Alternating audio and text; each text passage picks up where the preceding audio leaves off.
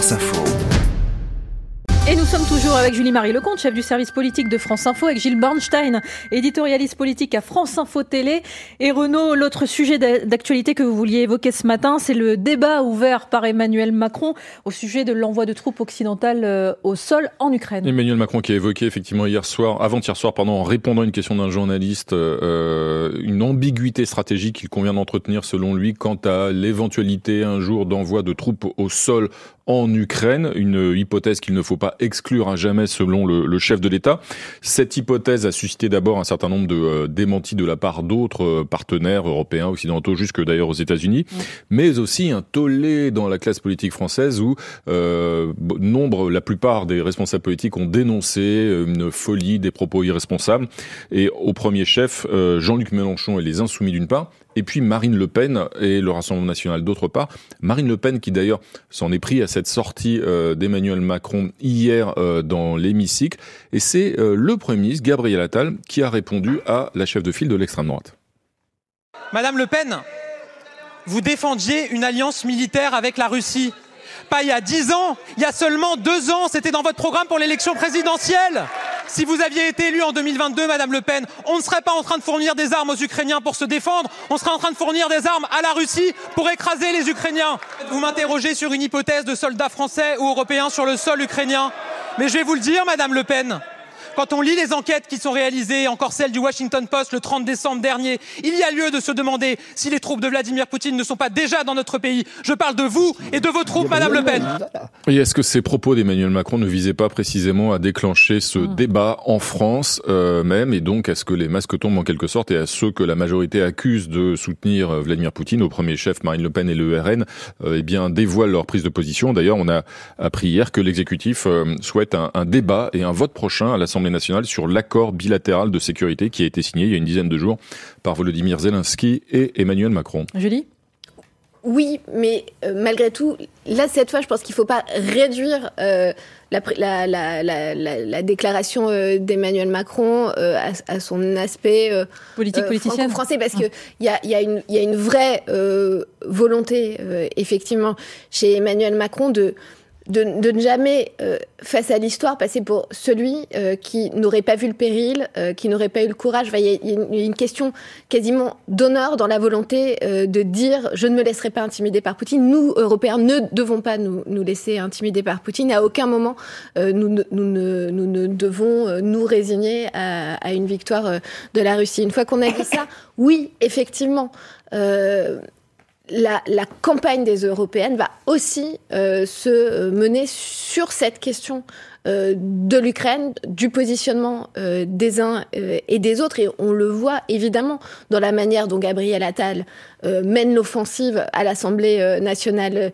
hier. le but du débat, c'est d'obliger le Rassemblement national à se positionner, à sortir du bois sur euh, ses positions, ses options, euh, ses options politiques et, quand il est géopolitiques. Quand il est question d'envoi de troupes au sol, euh, est-ce que cette déclaration d'Emmanuel Macron, elle, elle inquiète, elle vise pas à inquiéter les Français aussi parce que face au camp de la guerre et au camp de la paix, c'est peut-être le camp de la paix qui va gagner, et donc peut-être Marine Le Pen. On peut l'interpréter de deux manières. Vous dites euh, inquiété. Xavier Bertrand disait la même chose tout à l'heure. Oui, ça inquiète les Français. D'autres disent au contraire, il s'agit de évoquer des choses parce que la réalité est qu'on ne sait pas ce qui va se passer demain et que si jamais ça devait advenir, il est de son devoir de président de la République de euh, les avertir. J'ai entendu quelqu'un faire un parallèle avec le Covid où euh, au début on disait le confinement, etc. Mais ça n'arrivera strictement jamais. À quoi ça sert de faire peur aux Français?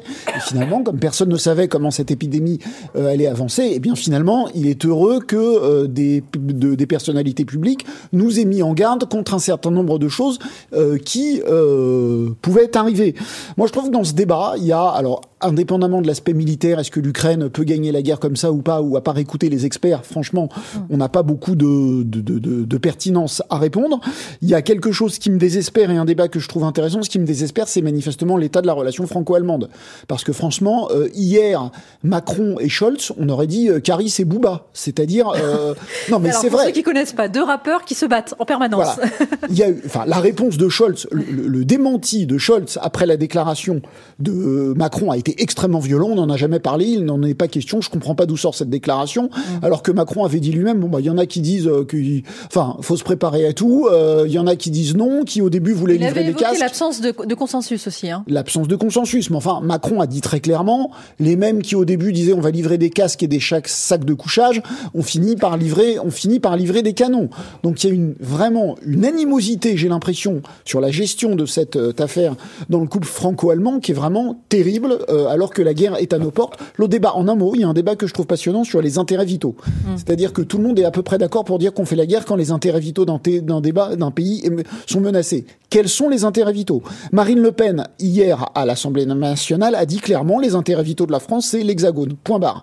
Pour les macronistes, manifestement, les intérêts vitaux, c'est pas que ça. Oui. Ce sont aussi des valeurs qui peuvent être menacées, menacées quand on touche à la Lituanie ou à la Pologne. Pour le président de la République, il semblerait penser que ça, pour des questions de valeurs et aussi pour des questions de sécurité, si le parapluie de l'OTAN s'estompe avec l'élection de Trump, considère que ça, ce sont les intérêts vitaux de la France. Savoir ce que sont les intérêts vitaux, je trouve que c'est un débat absolument passionnant. Et même pas pour des questions, même pas pour des questions de valeur. Je vous rappelle que la Pologne ou les États baltes font partie de l'Union européenne. C'est très intéressant. Une fois de plus, la position de Marine Le Pen, effectivement, c'est que la France, comme le disait à l'instant euh, Gilles Bernstein, sauf qu'elle oublie que la France est membre de l'Union européenne. Enfin, comme toujours, l'Union européenne, ça l'arrange parfois. Elle veut pas en sortir, évidemment, parce que ça fait peur, et en même temps, elle fait tout pour la détruire de l'intérieur.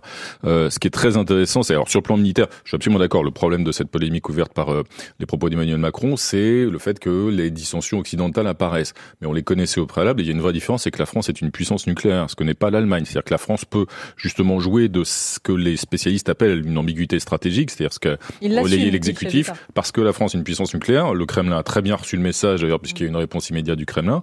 Évidemment, ça satisfait les Ukrainiens, cette prise de position.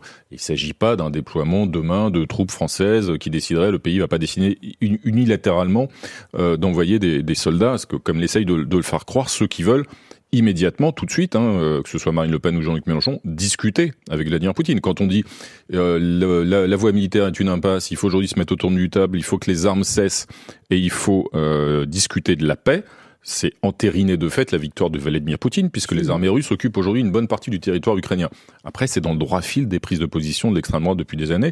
Rappelons que Marine Le Pen a reconnu, quasiment seule contre l'ensemble de la communauté internationale, l'annexion de la Crimée en- en 2014. Donc, c'est vrai qu'il y a aussi cette, ces conséquences de politique intérieure, ouvertes par cette polémique, et on les a vues déjà à l'œuvre hier à, à l'Assemblée nationale.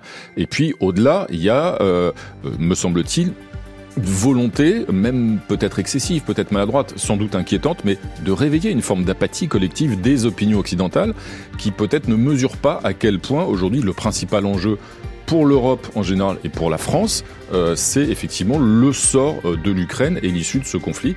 Euh, les conséquences d'une victoire de Vladimir Poutine seraient terribles à tout point de vue pour l'Union européenne, pour la France, sur le plan politique, militaire, économique et autres. Débat à suivre donc euh, au Parlement. euh, on, on vous dit hein, dès qu'on a la date prévue. Merci beaucoup. Merci à, à tous les trois. Julie-Marie Lecomte, chef du service politique de France Info. Gilles Bernstein, merci d'être passé aussi éditorialiste politique à France Info Télé.